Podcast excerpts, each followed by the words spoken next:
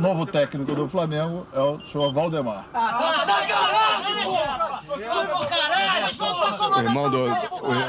Bom dia, boa tarde ou boa noite, dependendo do horário que você está escutando a gente. Hoje você escutou até uma introdução diferente aí, porque pela primeira vez no nosso podcast vivemos crise na Gávea. O Flamengo foi derrotado pelo Atlético Mineiro pelo Campeonato Brasileiro. E esse jogo, mais uma série de problemas, áudios vazados, notícias de problemas internos, culminaram na demissão do nosso treinador Rogério Ceni. E aí, já no domingo, no sábado domingo, no sábado, ao longo do dia, no sábado, Renato Gaúcho foi contratado pelo Flamengo, ele que era aí a bola da vez. É, todo mundo acho que esperava que o Renato fosse contratado, aí vamos debater um pouquinho sobre os nomes que a gente gostaria que tivesse sido contratado, se a gente achou que a demissão do Ceni foi correta, é, um pouquinho do, do, que a gente acha desse momento do Flamengo. É, a gente chegou a gravar um episódio especial só com a crise, o Renato não tinha sido nem contratado, infelizmente tivemos um probleminha técnico e perdemos uma hora de gravação, mas a gente está aqui de novo para comentar esse momento é, não tão especial assim no nosso clube. Estou aqui com Pedro Guevara. É, se é boa noite, eu não sei, mas uma, uma noite a todos aí. E Marcos Anchieta. Eu não, não, eu tava assim, achando que já tinha tempo demais falando de Flamengo sem um episódio sobre crise, então. Demorou, demorou. A gente falou. Teve muito episódio falando atuação boa, time bem, tudo dando certo. Acabou que, enfim. É, acho que a essa altura do campeonato todo mundo já sabe o que aconteceu, áudio vazado do analista, é, documento vazado pela, muito provavelmente por alguém é, próximo da equipe do Rogério Senna, chumbo trocado, demissão do analista, demissão do Rogério. Renato Gaúcho foi contratado, vai ganhar um salário ali próximo ao que o Rogério ganhava. É, ele estreia no Flamengo agora na quarta-feira contra o Defensa e Justiça pela Libertadores na Argentina.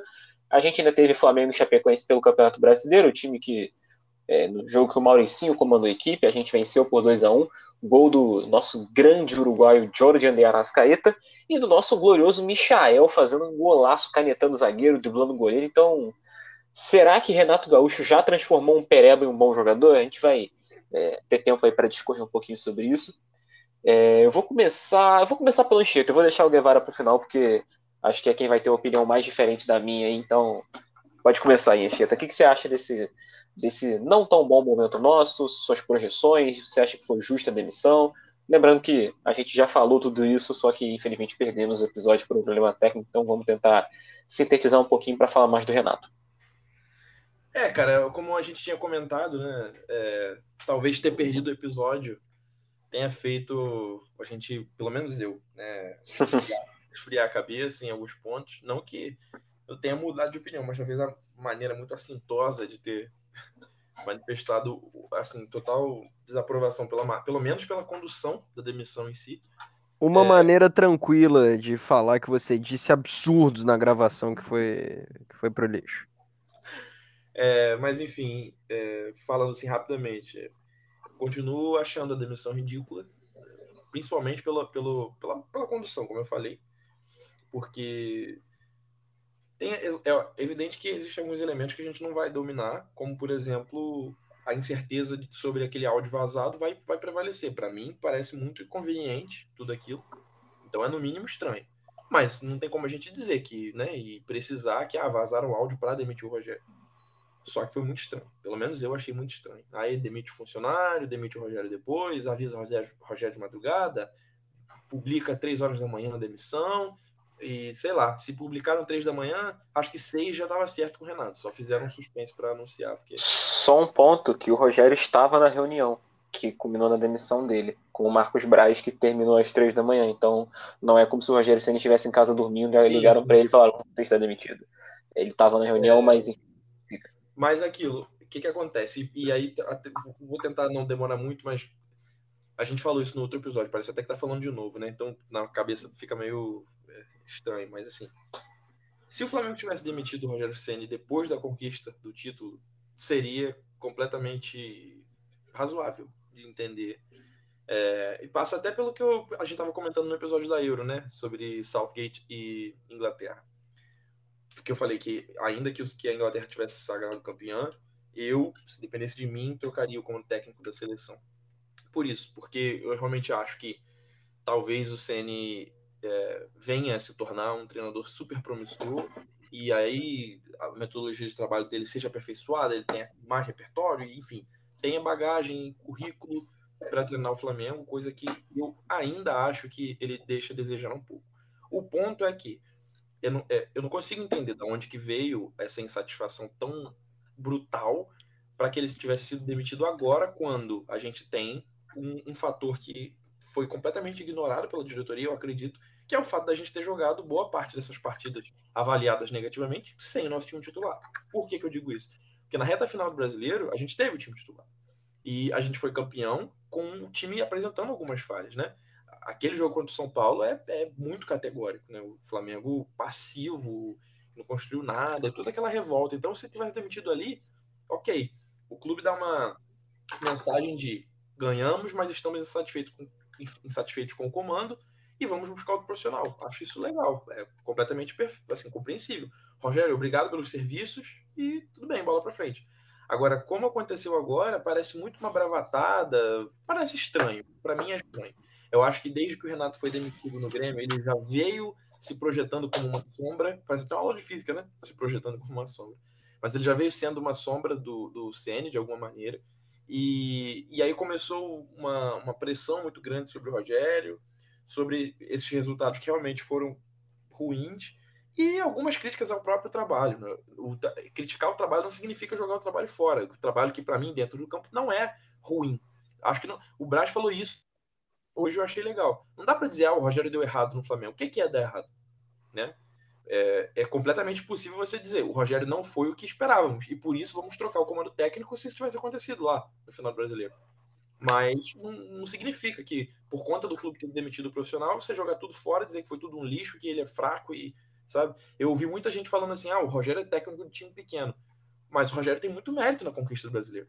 Vamos lembrar que ele muda peças fundamentais para aquele time começar a funcionar e aquela sequência de vitórias acontecer, que permitiu que a gente fosse campeão. É óbvio que tem algumas coisas que não tem como tirar de mente, como, por exemplo, a gente ter sido campeão pela ineficiência do, do Inter em ganhar aquele fraco Corinthians no Beira Rio. A gente não pode esquecer disso. Mas, mas é fato que o time passa a jogar com, com três zagueiros praticamente, quando, quando saía com a bola. Ele muda completamente o corredor, o posicionamento do Felipe Luiz, que deixa de atacar o corredor para ser esse terceiro homem. Ele muda completamente o posicionamento do meio-campo, trazendo o Diego e o Gerson para jogarem juntos. Eu, eu insisto, com um time que, em tese, não tem volante ainda que o Diego tenha alguns comportamentos de primeiro volante, pelo, pela, pelo jogador que é, é, ele joga com Isla espetando quase como um ponto, enfim, ele muda muito a estrutura do time. É, é, óbvio que tem o protagonismo do Gabriel, do Gabigol, que botou muitos jogos debaixo do braço, mas enfim, o Rogério tem seus méritos, tem seus gabaritos. O time, mesmo que a gente tenha todas essas críticas, não dá para dizer que o time, por exemplo, não tinha padrão de jogo. O time tinha padrão de jogo, tinha quase 70% de posse de bola em todos os jogos subjugava quase todos os adversários, mas em alguns casos foi superado e eu acho que era pouco. Eu acho que era pouco desde então. Então, não ter demitido lá para demitir agora dessa maneira muito estranha, parece, parece não, para mim é o amadorismo. É de lá meio que ah, vamos levando, vamos ver qual é, pouca opção no mercado também, pouca pouca ambição e coragem de fazer alguma outra aposta, já que a aposta no Dome foi fracassada. É, e a coisa foi foi tudo muito estranho. Essa coisa de criou-se um ambiente insustentável, do nada surgiu, não sei de onde, de que o Rogério tinha perdido o vestiário. E os jogadores não obedecem mais Rogério, e aquilo de um dia para outro, em dois dias o cara estava na rua. Então, como a gente, eu acho que vocês já também já, já sabem como é que é o Flamengo, como que funcionam os bastidores ali, a gente sabe muito bem como é que. É, até o Domi falou isso quando foi demitido, né? Tem muita gente no Flamengo que parece querer conspirar para que alguma coisa não fique no lugar ali tem dirigentes no Flamengo, né? Tem. Acho que não tem problema falar o nome aqui. O senhor BAP, por exemplo, tem muita briga de ego, tem muita bravatada, tem muito mando e desmando, e isso mostra que, para além da gente entender essa diretoria como vitoriosa ou essa gestão do futebol como competente, a gente tem que entender que só vivemos o que vivemos em 2019 por conta da, do profissionalismo da comissão do Jesus. Foi coisa que, de novo, parece até estranho a gente estar tá reiterando, mas é porque falamos no outro episódio que não foi ar. O Jesus ter fechado o departamento, pegado a chave do, do, do, do, departamento de futebol do Flamengo e dito quem manda aqui agora sou eu, foi o que fez a gente viver o que a gente viveu em 2019. Por quê? Me, o mesmo departamento, de novo, que descobriu alguns jogadores, foi o departamento que contratou essas peças que a gente tem hoje, é o departamento que cobra de um jeito muito estranho e, e é o departamento que protagonizou essa, essa troca de comando técnico em horas. Em- eu fiz a conta acho que em 16 horas.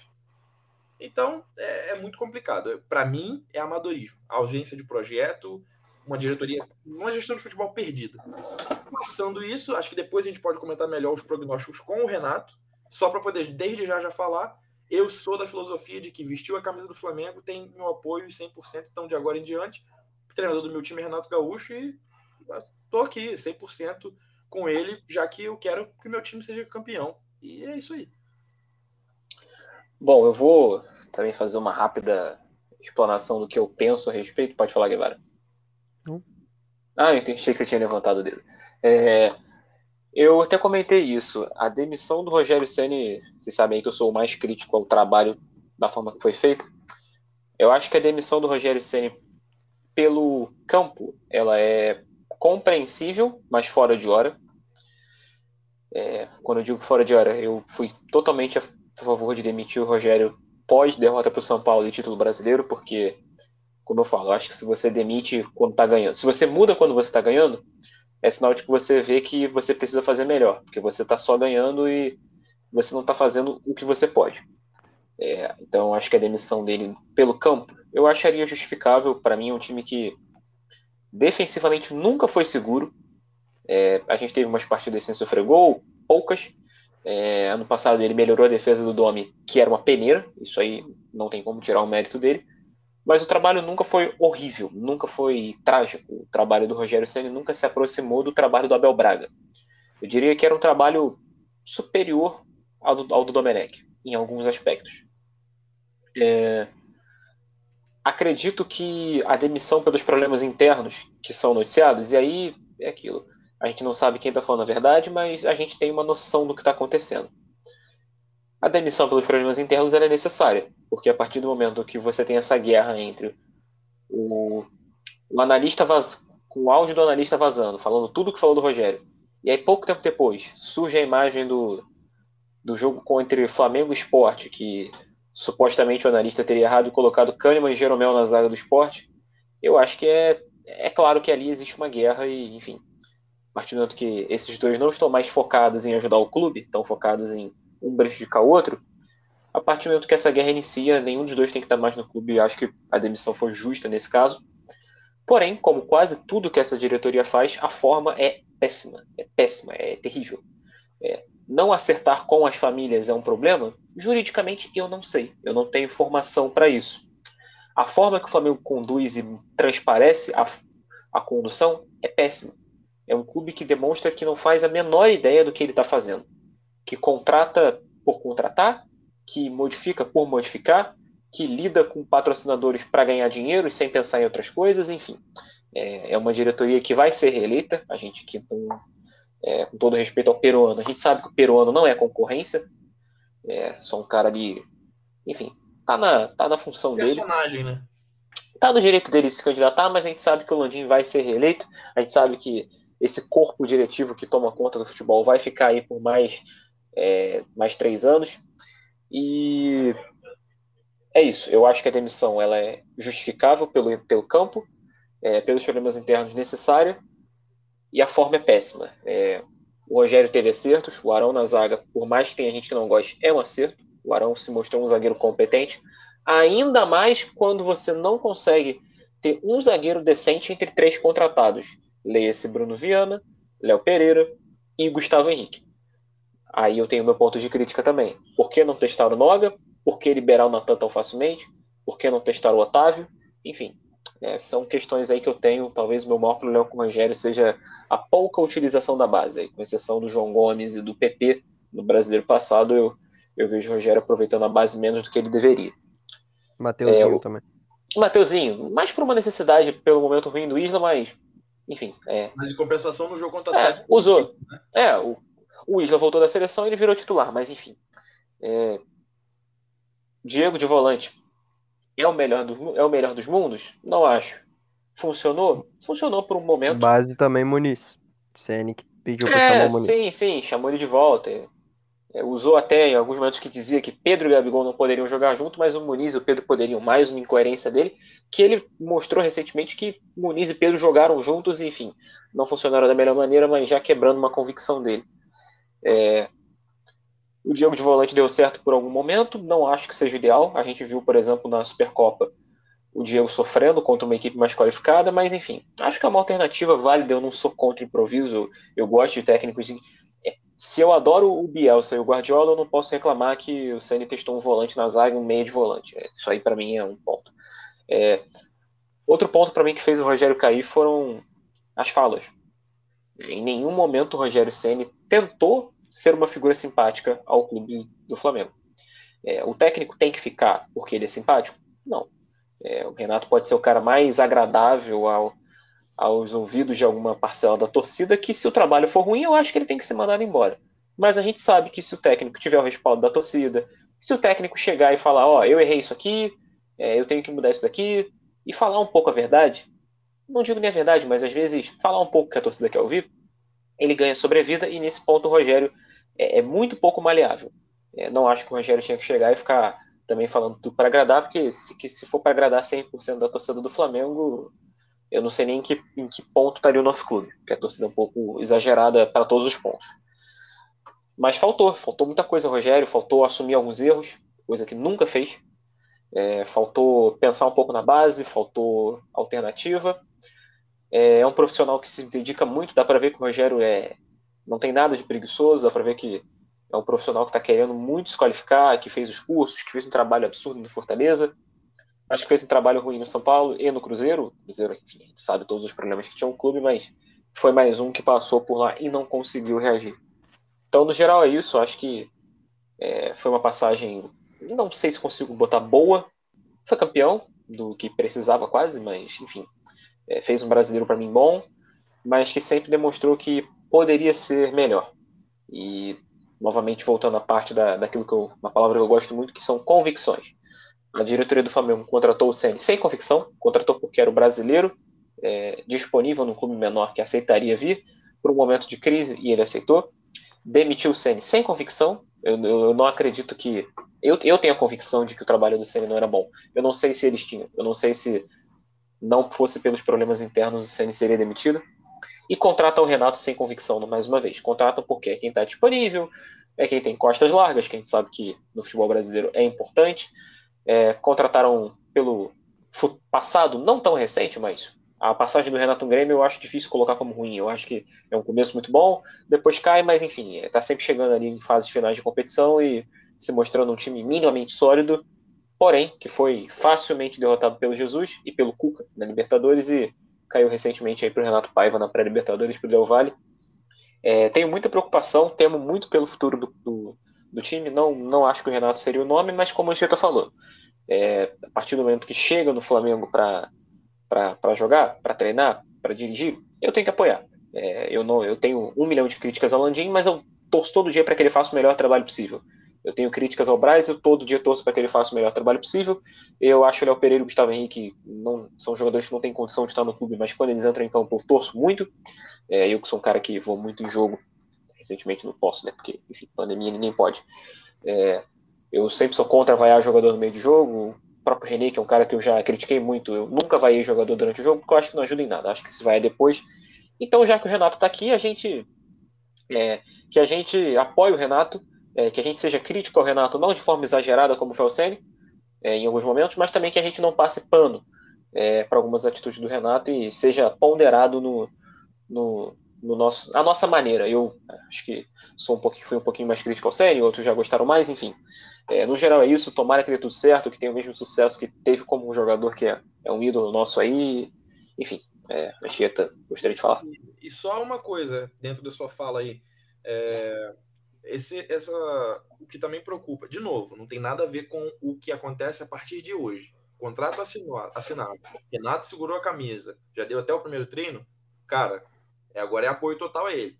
Só que são coisas diferentes. Falando do processo da contratação, isso que você falou da, da própria diretoria, é bizarro. Os caras foram no Renato, porque, como você falou, era a opção. Acho que não, nem se, pô, se tivesse algum europeu, como por exemplo o Carvalhal, que parece que a diretoria queria, meio que, sei lá, um agente tivesse oferecido, é a cara do Flamengo, o Renato Gaúcho, dessa gestão. Dessa gestão. E o Braz falou na coletiva. O Braz deixou isso muito claro. Que né, ah, o Renato está aqui porque ele quis muito vir. E que o Renato não fez exigência alguma. O Braz deixou isso claro. Que o que o Flamengo apresentou, o Renato quis, topou e está aqui. Ele ainda falou assim: o Braz ainda falou assim: ah, é, um profissional gabaritado do, da estatura, é a palavra que ele usou, da estatura do Renato, é, campeão de Libertadores, tal, tal, tal, poderia muito bem falar assim: não, seis meses é pouco para mim, porque o contrato do Renato tem as bonificações se for campeão, e se o Landim for reeleito, é a, Mas é a renovação tem, automática. tem renovação automática, isso, Não, é então. isso, isso que eu ia falar, porque assim, não é um contrato ruim também. Mas eu digo assim, não, não é. Mas assim, até financeiramente também, se de fato os valores forem próximos ao que o Rogério ganha, porque vai ser muito menos que ele ganhava no Grêmio. Ele Não, era- mas o que ele, mas o que ele ganhava no Grêmio é o maior ídolo da história do Grêmio. Sim, Guevara, É, é um, assim, o, o que o, o que o Rogério Ceni ganha no Flamengo é um salário alto para os padrões do futebol brasileiro. e para é um treinador. deve, deve ser mais de 100% do que ele ganhava no Fortaleza, inclusive. É. Mas o que eu quero dizer é que a diretoria encontrou um lugar tranquilo. É um cara que muito improvável, de maneira assim, eu duvido muito que se indisponha contra essa diretoria. Então, isso que é um ponto preocupante também. E, por exemplo, o Renato falou na coletiva, cara, primeira palavra do Renato como treinador do Flamengo. Eu sou favorável à volta do, pu- do público nos estádios, desde que com testagem, protocolo, né? Não estou questionando a opinião dele. Eu tenho certeza que se for perguntar aos 20 treinadores da Série A, muitos serão. Mas eu só estou falando que deixa muito evidente que é um lugar de muito conforto agora, de, ambos os lados. A diretoria é muito confortável com um cara que tem identificação com o clube e é muito alinhado, inclusive politicamente, com eles, e o Renato também. Braz e Landim, nunca. Eu acredito que assim, a relação deles com o Renato sempre foi muito ok. O Landim, co- como o Guevara disse no episódio que não foi ao ar, na entrevista com o Benja lá em 2018, na época da corrida eleitoral, Landim falou: meu treinador é o Renato. A gente sabe que, o Abel só veio porque o, Renato quis renovar com o Grêmio. Inclusive, o Flamengo para pegar, conseguir salário mais alto lá. Então, eu só tô falando assim, do ponto de vista estratégico, de gestão de futebol, a gente, cara, é bizarro. Essa diretoria é muito. Os caras são muito principiantes, sabe? Muito é, amadores, eu diria até. Então, é torcer para que o, dentro de campo as coisas funcionem e que, inclusive, a identificação que ele tem com o próprio clube ajude, seja um motor para isso tudo funcionar. E é o que eu falei. É, eu, como flamenguista, eu quero que tudo bombe, entendeu? Que ultrapasse os melhores anos de Jorge Jesus em 19. Mas, mas, a gente critica o que acontece, os fatos, como se, como se apresentam. Até deixando assim, até muito muito aberto, né? Falando de maneira muito evidente que eu estou pensando, porque hoje em dia tem muito aquela coisa de parece que como pelo fato de, por exemplo, talvez o Felipe menos, mas eu e Guevara a gente foi contra a demissão, como aconteceu e acha a demissão absurda. Aí por aí É, co- como aconteceu, eu também fui contra. Vão- Tá, nós três então. Aí muita gente, sei lá, tira a conclusão de que ah, o cara tá torcendo contra porque sabe como é que é, né? Então, deixando muito claro que não tem absolutamente nada a ver com isso. A gente analisa O próprio Bandeira já falou disso, né? Os falsos rubro-negros. É, pois é. A gente analisa o processo e torce. Se tivesse anunciando Lisca, eu estaria de- da mesma maneira apoiando totalmente. Ah, e só um ponto que eu esqueci de comentar. É, o Marcelo Salles, o Fera, vai compor a comissão junto com o Mauricinho, que já estava, enfim, e o Alexandre Mendes, que é um cara que eu já vi muita gente falar muito bem dele lá no Grêmio, e o Renato também indicou o Thiago Gomes, que era um, subiu agora para ser auxiliar permanente no Grêmio, que é um cara que trabalha muito com a transição do profissional base, do base profissional, perdão, e a gente viu o Grêmio revelando aí muita gente e sempre, sempre sabendo lançar o jogador, sabe? Muita gente olha e fala, pô, parece que o Grêmio todo ano revela um ponta que sabe fazer a mesma coisa e o time continua. Então, acho que é importante também a gente ver essa, essa comissão. Mas diga lá, Guevara, você que é o maior defensor do Narigudo Sênior, como eu brinco, o maior cenista que a gente tem aí no grupo. É, bom, vocês, vocês já, já falaram boa parte do que.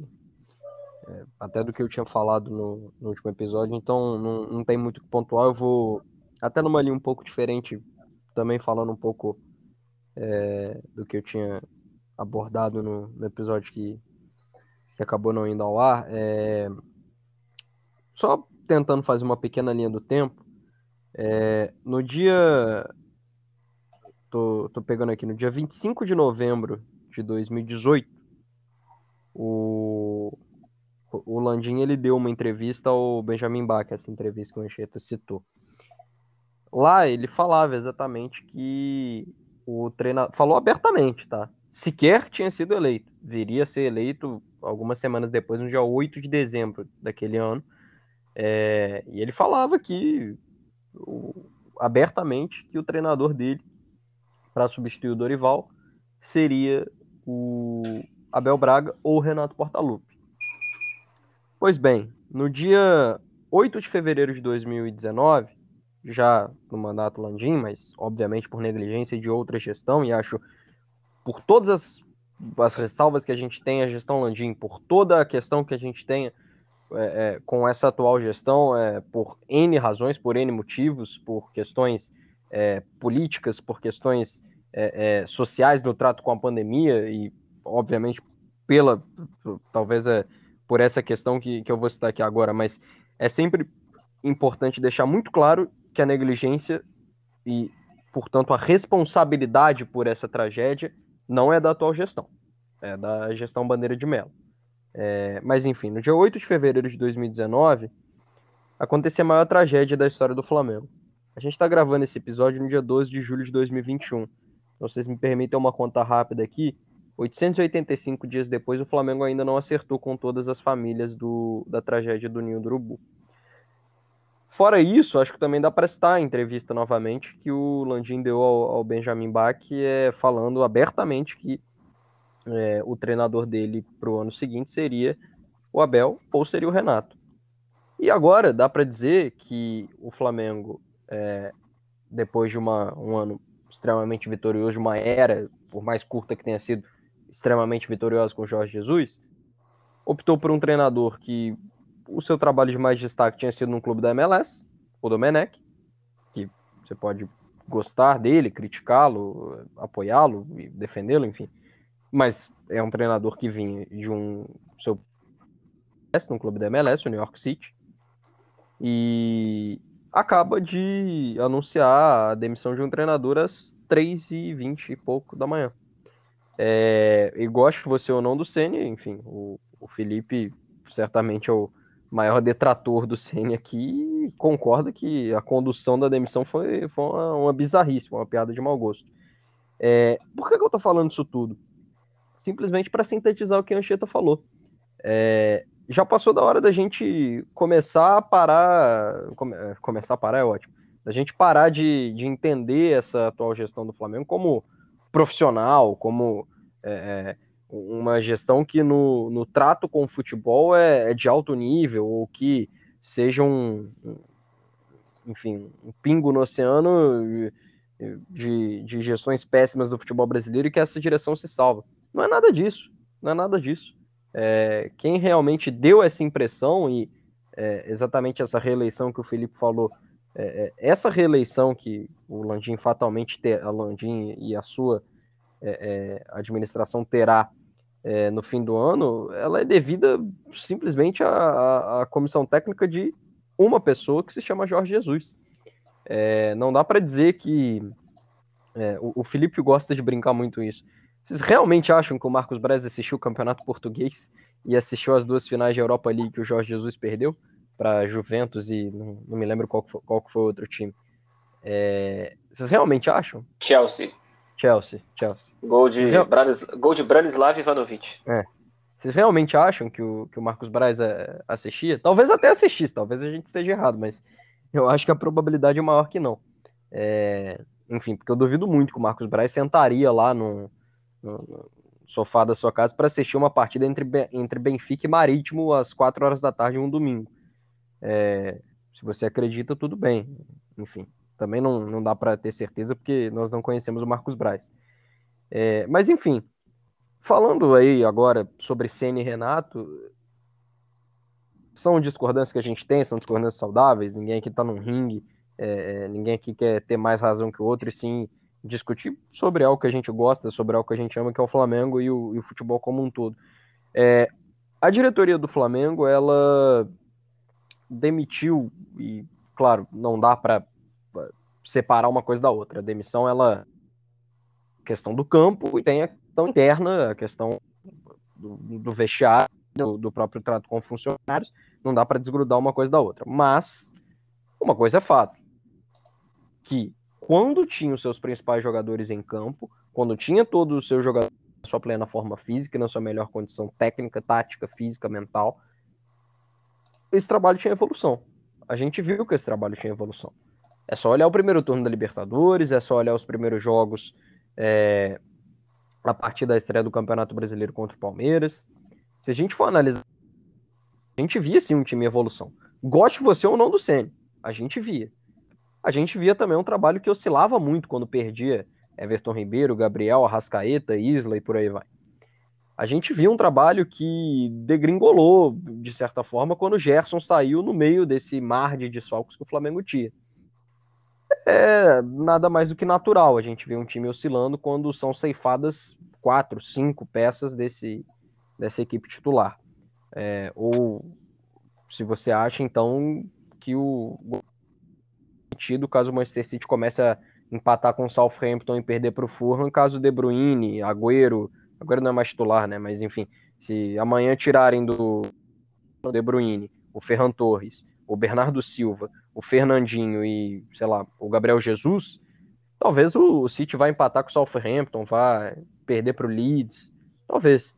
E eu tenho certeza que o Guardiola não vai ser demitido, não. É, mas enfim. É, é, é o que você está você tá descrevendo a primeira temporada do Guardiola. É, é. Mas, mas enfim, é, eu acho que a questão é. E muito trazer esse texto aqui, é, do Carlos Eduardo Mansur, inclusive um, um, baita jornalista é, que sempre escreve muito bem, é muito certo nas palavras, muito correto nas palavras que ele utiliza. É, ele postou um, um, um, texto no, no blog dele no, no ge. Globo. É, o título é sucinto, é do julgamento insano à crise interna, queda de cena é puro suco de Brasil. E eu queria trazer dois trechos aqui. É, a, o primeiro é em que ele diz, é, se vocês me permitem, é em lugar algum do mundo seria razoável admitir a queda de um treinador no contexto atual do Flamengo, ao menos sob aspectos estritamente futebolísticos. Então, para mim, aqui está o primeiro ponto. É, por mais que o Felipe discorde, se a gente for analisar apenas campo, apenas desempenho e resultado, vocês que me perdoem, mas assim, eu acho uma piada você cogitar a demissão, especialmente às vésperas é, de um jogo decisivo contra o Defensa e Justiça, visto até isso que o Felipe disse. É, se era para demitir, que demitisse quando acabou o Campeonato Brasileiro. Ali você demonstraria convicção de que o trabalho realmente não é bom e que o Flamengo teria que buscar algo melhor, e não faltando quatro, cinco dias para um jogo decisivo de ida pela Libertadores. É, e aqui o segundo trecho que eu queria falar. É, mas no caso do Rogério, os, aspas, né? Mas no caso do Rogério, os resultados precipitaram um processo de desgaste. E é sobre ele que nós deveríamos debruçar. Aí, obviamente, fazendo referência a questão com o Drummond, né, com a análise de desempenho e com as notícias que surgiam com o próprio vestiário.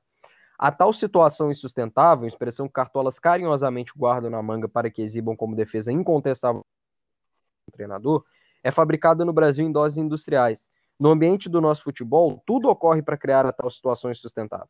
Porque nós nos habituamos a enxergar o treinador como descartável, é o mais frágil, o primeiro a perder o emprego. Em momentos de crise, há poucas razões para que se gere uma mobilização pela salvação de um trabalho o que é progressivo isolamento do treinador, que na prática vive uma espécie de aviso prévio dissimulado. E esse lado que o Mansur traz no texto é exatamente o que o Ceni tinha desde a derrota para o Ceará no ano passado. Desde aquela derrota, ou talvez um pouco antes, talvez um pouco depois, não tenho aqui a, a ordem cronológica certinha, mas desde aquele momento é, já se sabia que o trabalho do Ceni não tinha muito futuro e que vinha sendo adiado constantemente. Por mais que tivesse evolução, ou até mesmo que não tivesse, que o momento fosse ruim. É, ou alguém acha que o, alguém em algum momento achou que, mesmo eu que defendi o trabalho dele e que via com pontos, mais pontos positivos do que negativos e vivia insistindo, o Flamengo hoje joga mais bem do que mal. Alguém realmente achou em algum momento que o Ceni teria vida longa no Flamengo, que ele construiria ali um império de 4, 5 anos de trabalho? Alguém realmente achou nisso? Não, e muito até pelo que eu falei da questão da postura. E... Também, também, eu, eu acho que é um ponto. Eu vejo até muita gente brincar com isso falar, o Rogério Senna é muito paulista para estar tá no Flamengo. É Também. Um cara, eu, é um cara eu... que a gente, a gente, pode achar que é isso, é até um pouco de brincadeira, mas isso influencia. A torcida. Com certeza. Eu acho que o clube não tem que se pautar na torcida, mas a, a torcida ela é, é, talvez o patrimônio principal de um clube e se se o treinador não se identifica com a torcida e vice-versa, é muito difícil ter vida longa. Com certeza. Uma coisa leva a outra. Essa postura do Ceni leva a cobranças desproporcionais. Proporcionais, obviamente, levam a, a, a postura do Ceni que cada vez mais se via isolado e não, não via também qualquer necessidade de melhorar a situação. É, o que eu acho que a, a, gente encontra nesse cenário geral do, do, do, desses últimos meses do Flamengo é, de um lado, uma torcida que, desculpa, sempre fez cobranças absolutamente desproporcionais, também por essa postura é, é, um pouco até preponderante em determinados momentos, eu concordo 100% com você, Felipe, quanto a isso, mas eram sim cobranças desproporcionais. O, o trato com o Ceni, Uma coisa puxava a outra. Sim, o trato com o Ceni era como se o time estivesse jogando como estava na época do Domenech. Como se estivesse tomando goleadas atrás de goleadas. É, é, talvez até com, com Abel, que faria até mais sentido. Então, assim, o trato com o Ceni sempre foi assim.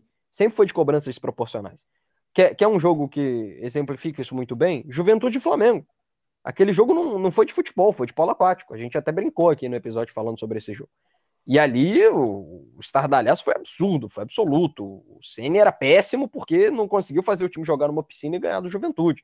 Porque tem ganhado do Juventude. Porque mesmo jogando numa piscina, você tem ganhado do Juventude porque o Flamengo é muito melhor que o Juventude. Ora, bola, ninguém sabe que o Flamengo é melhor que o Juventude? Claro que sabe. Mas você tem que dar minimamente condições ali para o time jogar. E quando o Flamengo perde os jogadores que perde, é, é difícil você manter um, um padrão é, alto de jogo. E, e é, é, por isso que eu trago aqui a, a, a última a gente falar sobre o Senna. Lá no início do ano, quando decidiram continuar com ele, ele avisou. Ele falou. As notícias davam é, informação sobre isso. Ele falou que seria difícil não ter Gabriel, Everton Ribeiro, Arrascaeta por tanto tempo. Pediu reforços. A diretoria não só não deu reforços, além do possante Bruno Viana, como também sacou o Gerson dele. Então não dá para a gente dizer aqui que ninguém é santo nessa, que, que, alguém é santo nessa história. Com, com absoluta certeza não é. Mas também não dá para dizer que a, a, diretoria do Flamengo está 100% certa e, e, e fez o que tinha que fazer. O Ceni foi demitido porque o time estava oscilando em um período que ele avisou que ia oscilar se não tivesse reforços. Reforços esses que a diretoria, por mais que tenha todas as questões financeiras, mas reforços esses que a, a diretoria não conseguiu oferecer a ele. Então não dá para dizer também que ele não avisou. Ele avisou que seria assim, ele avisou que seria complicado e preferiram continuar insistindo e cobrando ele de maneira desproporcional, cobrando um trabalho que, quando tinha seus principais jogadores, era um bom trabalho, o time, você pode falar qualquer coisa sobre o Flamengo, menos que não tinha um padrão de jogo. O Flamengo jogava de uma maneira muito semelhante em todas as partidas e, insisto, jogava mais bem do que mal com o Sen. Mas enfim, agora é passado. Ele está demitido e na, no meu a questão que o Felipe trouxe, de talvez ser sempre um trabalho insuficiente, seria essa palavra que você costuma usar, é, tal, por que não continuar com o Senna até o final do ano? E aí, no início do ano, no início de 2022, com uma temporada começando, com férias, com planejamento, com preparação e com o famoso projeto que aparentemente nenhuma direção no Brasil tem, você trazer um outro técnico, talvez até um europeu, com tempo para eles se preparar, poder montar seu time, poder mapear mercado, reforço, talvez pandemia mais controlada, as finanças vão melhorar. Por que não? Não. O caminho mais fácil é sempre demitir o treinador, ainda mais em ano eleitoral. O caminho mais fácil é dar a cabeça do treinador para a torcida, porque aí vai acalmar os ânimos, você traz ali o Renato, que é um cara mais simpático, carismático, vai fazer a torcida se acalmar um pouco, é bem capaz que ganhe do Defensa e Justiça, porque é um time tecnicamente mais fraco, ele já cansou de ganhar de times assim no Grêmio, mesmo com futebol paupérrimo em determinados momentos, é sempre o caminho mais fácil. É sempre o caminho mais, mais tranquilo de você seguir. É, mas enfim, ele é passado agora e sobre o Renato, o meu comentário é muito claro. Eu não gosto do treinador Renato Portaluppi, eu não gosto muitas vezes das atitudes da pessoa Renato Portaluppi. Com absoluta certeza, vou torcer para que ele faça o melhor trabalho possível, porque é, o, o Barolo do, do São Paulo ele, ele, ele costuma dizer muito isso. Eu não quero ter razão, eu quero ser campeão. Então é basicamente isso. Se amanhã o Renato estiver fazendo um trabalho espetacular, eu vou aqui, eu vou vir aqui de óculos escuros, elogiá-lo e falar e falar que eu confio no meu grupo. Agora, eu não acredito que isso vai acontecer. Por quê? Pelos últimos anos do trabalho dele no Grêmio.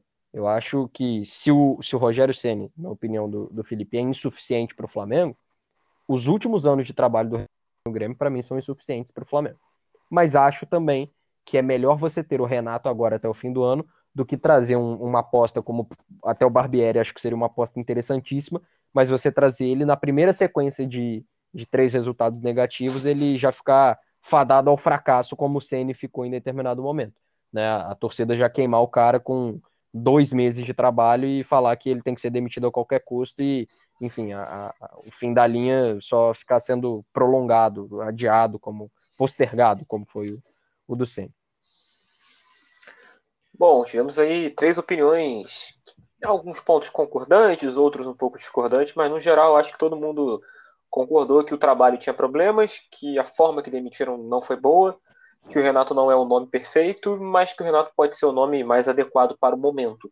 É, eu não teria contratado o Renato, eu acho que, mesmo sendo meio de temporada, eu teria contratado o Europeu, meu nome favorito. Até queria saber de vocês, caso vocês realmente fizessem parte da cúpula, da alta cúpula do Flamengo e tivessem algum poder de voto ou decisão, qual seria o nome que vocês gostariam que, que o Flamengo tivesse trazido? Ou se vocês realmente acham que o Renato era o melhor nome para o momento?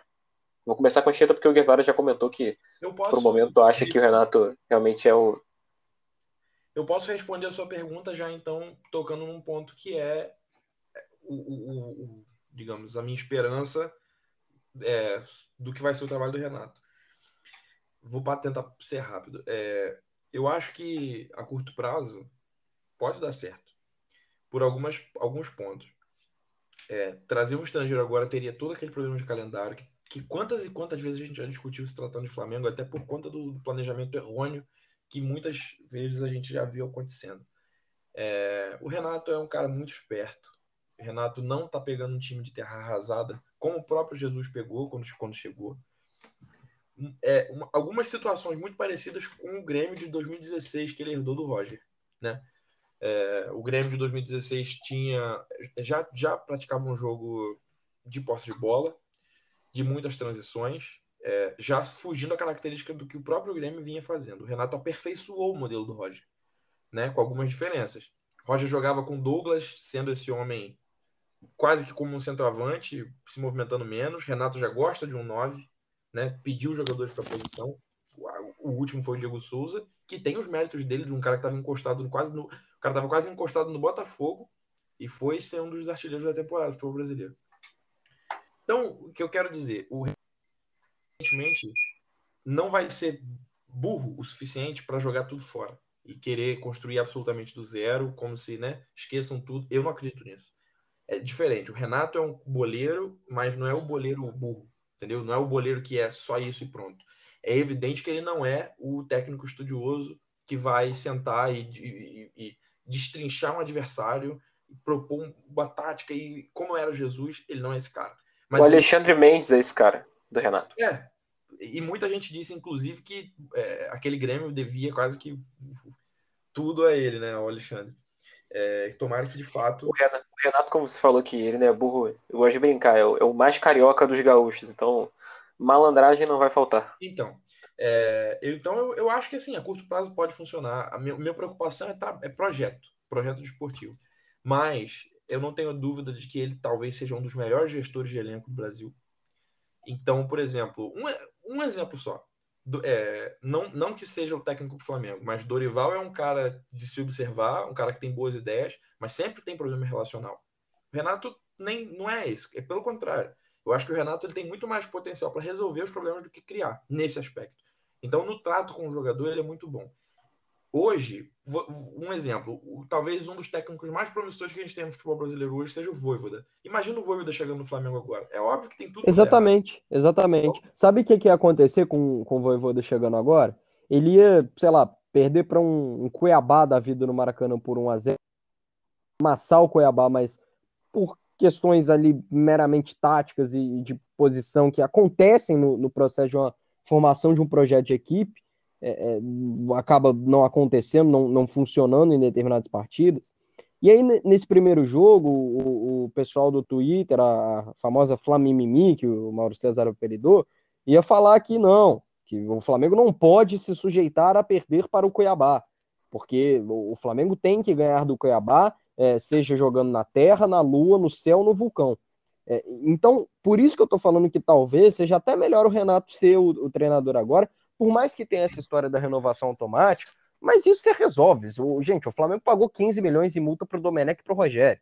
Então, assim, não sei quanto é que vai ser a multa pro, pro Renato, mas não duvido que vai fugir muito é, disso. Até, até ter aceitado as condições do contrato que sim, o Domenech pediu, sim. sendo o Domenech, né? Então, então assim, é. não, não, não tem essa necessidade. Então, o que eu tô falando é, talvez seja melhor você fica aí com o Renato né, até o fim do ano, vendo o que, que vai dar, se belisca no Campeonato Brasileiro, quem sabe a Libertadores, porque a chave é bastante favorável.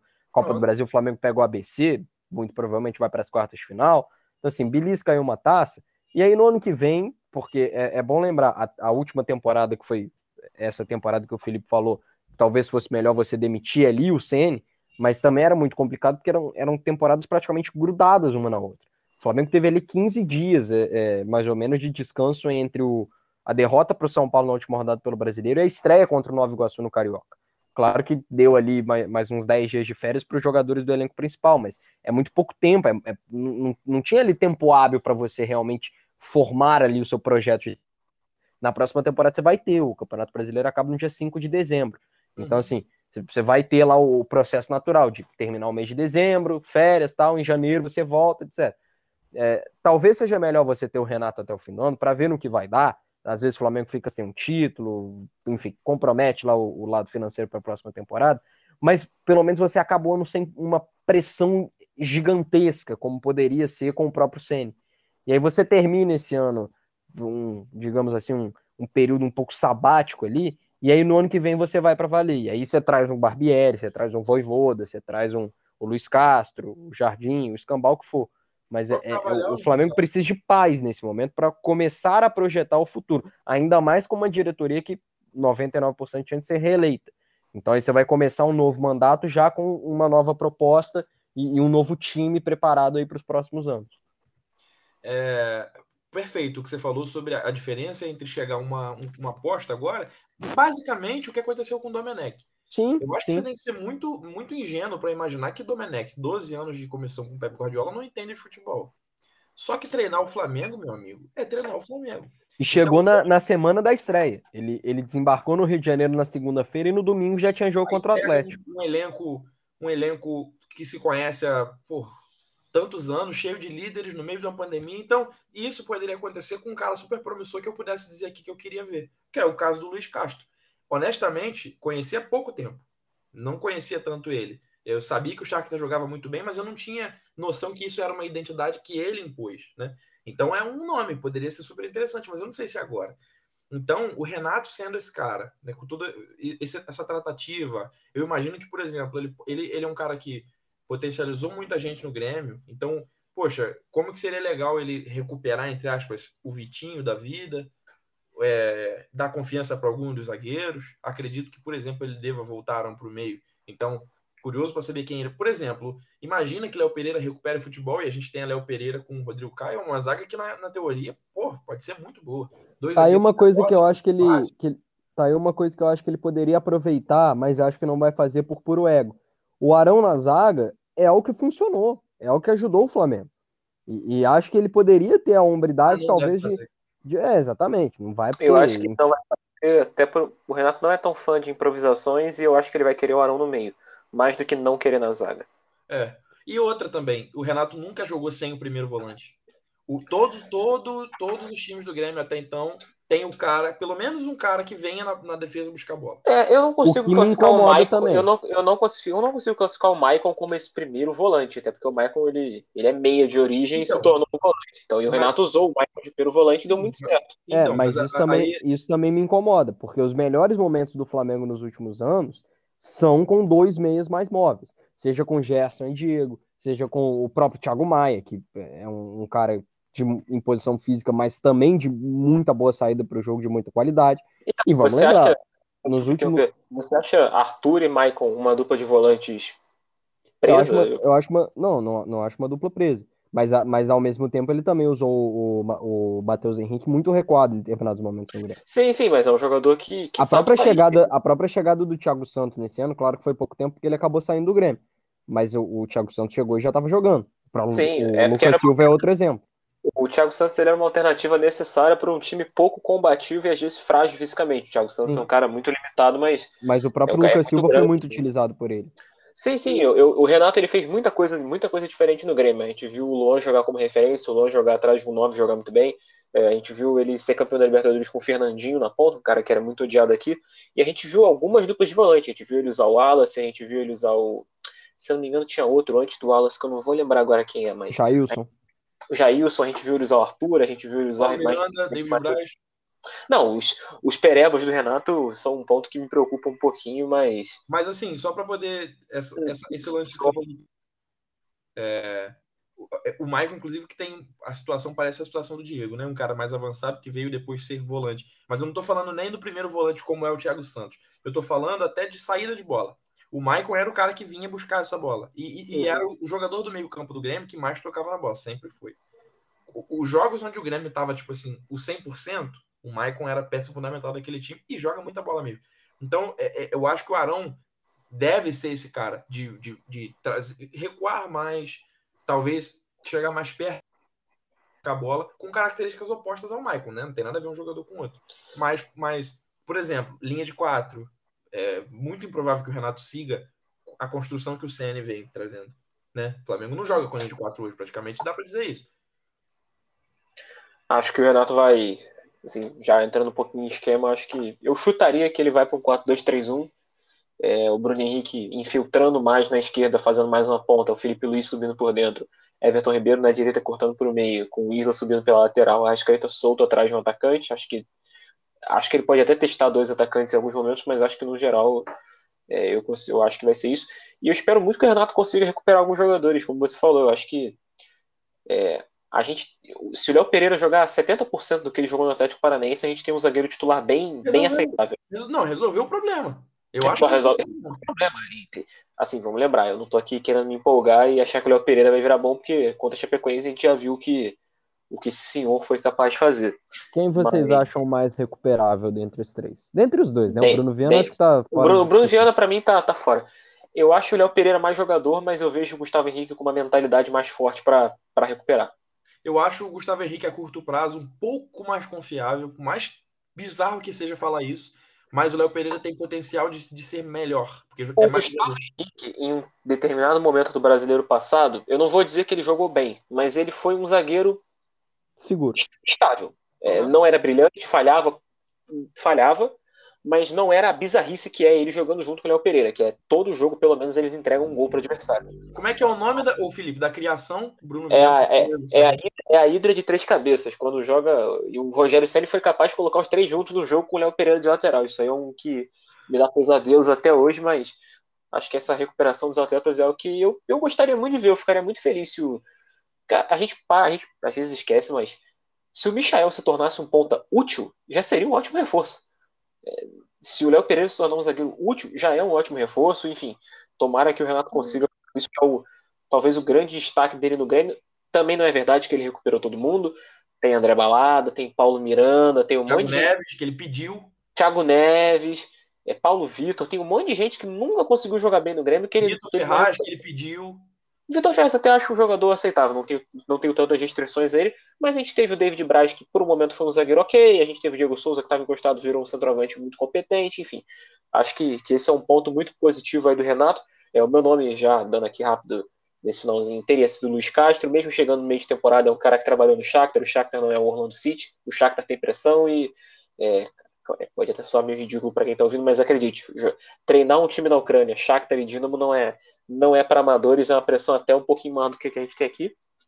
Não, não, Renato não seria o meu nome, mas eu acho que se chegou, se está aqui, a gente tem que apoiar, a gente tem que tentar ver os pontos positivos, questionar os pontos negativos, ver o que o Renato está fazendo, ver o processo de trabalho e não só ficar aliado, não só ficar é, atrelado a ah, ele tá ganhando, ele é muito bom, ou ah, ele tá ganhando, mas eu não gosto dele, então ele é muito ruim. Eu acho É, que a gente tem que é- avaliar, avaliar o trabalho, é, é independente de quem fosse. Imagina que o Renato é o, é o treinador do Sub-15 que subiu e tá treinando o time. É, Ué, assim como quando o trabalho chegou, quando o Rogério chegou, eu achei que a diretoria foi para uma bola de segurança na sinuca. foi, sabe? foi. Então, Eu eu e eu apoiei até agora.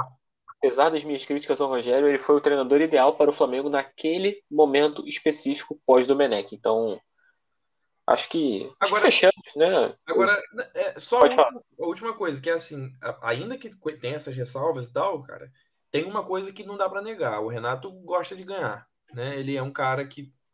Eu não O eu Ceni também. Não, sim, eu não tô aqui falando pejorativamente. Era só para puxar o fato de que, assim como o Ceni teve a sua oportunidade, o Renato tá tendo a oportunidade de trabalhar com o melhor elenco que ele já trabalhou na carreira, com sobras. Com sobras. Sim, eu confesso que eu confio mais no, no trabalho do Renato, até por esse sonho que ele sempre deixou muito claro de ter, do que propriamente por ele como treinador. Porque é, a vontade que ele tinha, e ele sempre deixou isso muito claro mesmo, é, é, ele sempre teve muita vontade de treinar o, o Flamengo. Como, e, como ele e- disse, treinar o clube do meu coração que eu amo. Sim. E, e- e é o sonho dele, então certamente ele vai levar muito a sério a situação. Porque ele quer ser vitorioso no Flamengo, ele quer ganhar o carinho. Obviamente, qualquer treinador que, ainda mais na situação que o Flamengo está hoje, é o sonho de qualquer um. E outra, né? Eu confio mais por isso do que propriamente por um trabalho que ele tenha feito nos últimos anos no Grêmio. Renato, Se em má fase do Grêmio, já tinha a marra que ele tem. Imagina o que ele quer se tornar ganhando coisa no Flamengo. Imagina, imagina o Renato eliminando o Internacional nas quartas da Libertadores, cara. Nossa, Ah, ah, Aí o, ele entra em campo. o Romildo faz outra estátua pra ele no Grêmio com a camisa do Flamengo. É, eu acho que assim, na balança, o que, so- o que faltava no Ceni sobra no Renato, que é gestão de problema, a malandragem, o saber as palavras que vai usar. Por exemplo, vou dar um exemplo. O Renato nunca falaria no coletivo o que o, o que o Ceni falou sobre o Pedro. Nunca, nunca. Sim, O Renato traz é pra ele na hora. jogador Mata ele e a gente já resolveu no vestiário. Isso, isso. Ia falar, eu também era assim, fui atacante, sei como é que é. Era muito pior. Flamengo- e se o Flamengo tomar 2 a 0 do Defensa e Justiça na, na próxima quarta-feira, eu tenho absoluta certeza que o Renato vai é, acalmar os ânimos de uma maneira que o, que o Rogério não ia conseguir. Nunca. O mundo ia cair se, se fosse com o Rogério e, e a situação vai ficar, ok, tensa por, por ser uma derrota dura, mas contornável por, por ser o Renato. Então é E outra, exatamente isso. E outra O- coisa, o que é, falta no Rogério sobra no Renato, com que eu certeza. falei assim, na balança, isso falta. Sobra no Renato, como você disse. E talvez o que, o que falta um pouco no Renato, que seja essas coisas de, ah, de conceito tático, de saber que o cara é estudioso, como o CNE, é, de tipo, de, de, de tra- Sim, sim, sim. pegar o Arão e se transformar em zagueiro, hoje já não é mais improvisação, a gente sabe que funcionou e que tem explicação, inclusive são tática. perfis, são perfis de treinador muito diferentes, Muito. mas, mas, e acho importante a gente dizer isso. Eu tenho um amigo gremista que ele sempre briga comigo, Romo, abraço para ele, se ele- caso ele esteja ouvindo. É, ele sempre briga comigo quando eu digo que o Renato, porque acabou virando quase um senso comum isso, e os gremistas às vezes não gostam muito quando a gente fala isso. Eu tenho a impressão de que o Renato não é que ele pegou o trabalho pronto do Roger, não é isso. Obviamente que o, o Grêmio ultra, ultra vitorioso que teve lá entre os anos de 2016 e 2017 é 90% mérito do Renato. Mas o Renato ele foi muito inteligente ao pegar um time que tinha um bom futuro, tinha um, um- um bom padrão de jogo, tinha um- uma, uma sequência interessante pela frente com, com o Roger e aperfeiçoou isso de uma maneira e construiu um time que foi assim sensacional, era muito legal ver aquele Grêmio jogar. Ele pode ter a mesma inteligência com esse time do Flamengo, porque ao contrário de alguns que odeiam o Ceni e falam que ele é um lixo, que ele não presta, o Flamengo não é um time que está perdido. O Flamengo é um Mas time não, que tem, tem um bom padrão de jogo, tem boas ideias, tem uma boa estrutura tática. Então, assim, se ele tiver a mesma inteligência e, obviamente, a mesma eficiência que teve no Grêmio, aí eu acho que dá pra, pra gente confiar outra bastante. coisa, né, ô Pedro, não pegar terra arrasada em um trabalho que você assume no meio da temporada é assim, Muito importante. Muito importante. E, e outro, que só para encerrar aqui, que eu tava dizendo esse lance da balança, e talvez, cara, por mais que é óbvio, o, a- o- o, digamos, o aparato tático de uma equipe, o funcionamento tático dela, é uma das coisas mais importantes do jogo. Mas se tratando de futebol brasileiro, a gente sabe que o fora do campo importa muito também. Se não fosse assim, Rogério ainda seria o técnico. Então, isso é muito importante, que é, eu acho que nisso a gente pode ficar tranquilo. Nisso o Renato sabe o que fazer. E para poder fechar, eu acho que uma das, um dos maiores medos que eu tinha, que eu acho ainda que é uma coisa que o Rogério tem que melhorar muito, muito, é a postura e preparação da equipe para jogar mata-mata. Isso sobra do Renato também. Sim, com certeza. Então, um exemplo muito claro, cara, ele conseguiu sustentar a situação depois de tomar cinco do, do Flamengo do Jesus. Ele Sim. voltou, foi para coletivo e sustentou. Sustentou. E, e- imagina o Sandy fazendo isso. Então, O A- a- e aquilo foi em 2019, ele passou o ano inteiro de 2020 no Grêmio ainda e mais um pouquinho de 2021. O Arnaldo Ribeiro sempre comenta isso do Rogério Ceni. Ele fala: o Rogério Ceni é muito bom, mas é- ele tem dois problemas. Ele é muito Rogério Ceni Futebol Clube, é tudo ele. E ele é um cara que na derrota, o que o Rogério Ceni deixa transparecer que ele não tá bem é um negócio assim inacreditável. E o Renato, acho que pelo contrário, é um cara que, como você falou, passou, passou o ano inteiro falando do Jesus, falando do Jesus, Jesus destruiu o time dele, porque aquilo ali foi, se- com todo respeito ao Grêmio e ao Renato, mas 5 a 0 foi muito pouco, porque eu vi no Maracanã aquele dia, e ti- tive a felicidade de estar presente naquele dia. É, e ele falou: jogamos mal, o adversário foi superior, a culpa é minha, eu confio no meu grupo, até a brincadeira que sempre repete, mas eu acho que isso é importante para blindar e os atletas com certeza gostam disso. ele tem E a cara de Felipe? pau de tomar 5 a 0 e depois falar: Eu sou um treinador que em seis anos. Tô acostumado, fiz isso aqui. é-. E o, o Felipe, eu acho que uma coisa também é interessante dizer que eu tinha dito no, no último episódio, que acabei não lembrando de falar nesse, mas que acho também bacana, por toda essa mística, digamos assim, do, do futebol, é muito curioso que o, o Flamengo tenha tido uma era tão vitoriosa em 2019 e que aproximadamente aí dois anos depois, é, um pouco mais, um pouco menos, depende ali do, do- da, da régua que você for puxar, mas curioso que em 2021 o Flamengo esteja trazendo para tentar retornar essa era aquele que talvez tenha sido o principal derrotado, né? O, o, o símbolo da maior vitória do Flamengo naquele ano, que foi o 5 a 0 sobre o Grêmio, né? E o, a, a cena talvez mais emblemática de um derrotado pelo Flamengo naquele ano, de um dos vários derrotados que o Flamengo teve, é, seja aquela imagem do, da reação do Renato no Maracanã no, That no 5 a 0 É, e apesar de estar doido para voltar aos estádios, sabendo que não é a hora ainda, e com certeza vou, espero poder gritar muito o nome do Renato, só uma confissão, que eu xinguei esse cara nesse dia não tá escrito. Tava lá presente e soltei algumas palavras que não vale a pena ser repetidas Parece aqui. que não sou só eu que não simpatizo com ele. Não, não, como o Renato disse, é, eles me amam, eles só não sabem Não disso. sabem, ainda. não sabem. Eu Ué, sei A última, a última que, que eu tive foi ele, ele vindo, batendo, escan- vindo bater escanteio no jogo das estrelas de, de 20, Muito de bom. 19, né? Também Sim, xinguei também. muito em jo- em Jogo das Estrelas no Eu até acho que ele olhou diretamente pra minha cara, porque o que eu disse pra ele, ele deve lembrar. Ele deve lembrar.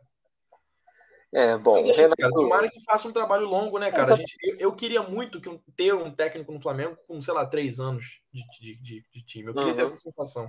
Eu também queria. E aí, se for pra ser o Renato, que seja. Se for pra ser o seja, indica, se for pra ser o Ceni, seja. A gente quer ver o Flamengo ganhar, a gente não quer ter razão. A gente só tá aqui debatendo, porque é, é a nossa função aqui como é, participante desse podcast. Então, chegamos ao final do nosso primeiro episódio de crise com um treinador novo. Guevara falou, né, no último episódio. Espero que no próximo episódio tenhamos, treina, tenhamos treinador. E nós temos um treinador, só não é o mesmo, né? Agora é. Estamos aí com, com o Painá, Espero que chegamos na, conhecido por algum. Espero que chegamos na também próxima- treinador. é, que na- no próximo episódio ainda seja o mesmo treinador, pelo menos, né? Espero também que tenha um tempinho e que tenha muito sucesso no Flamengo. Boa sorte aí ao professor Renato Gaúcho. Imagina, imagina na final da Libertadores, depois do gol de cobertura do Gabigol, Nossa. o Renato falando: esse ele aprendeu no meu DVD. É, viu, viu comigo? Aprendeu, aprendeu no treino. Bom, chegamos ao final desse episódio de crise aí, de primeiro crise no Flamengo que a gente tá, tá fazendo esse episódio. É, queria deixar aqui para você seguir a gente nas redes sociais, no Twitter é min underline 43, que é o min de minuto, e no Instagram, minuto underline 43, tá tudo lá. A gente de vez em quando solta umas brincadeirinhas para vocês votarem quem foi o melhor do jogo, se você gostou da atuação, é, qual jogador é melhor. No Twitter a gente também tá sempre postando os episódios. Então é isso, sigam a gente aí nas redes sociais, também sigam no Spotify. E, bom, boa sorte para todos que estão ouvindo, que torcem, que torcem para o Flamengo, que, que tenhamos sorte, porque projeto não existe contra o Defensa e Justiça. E até a próxima.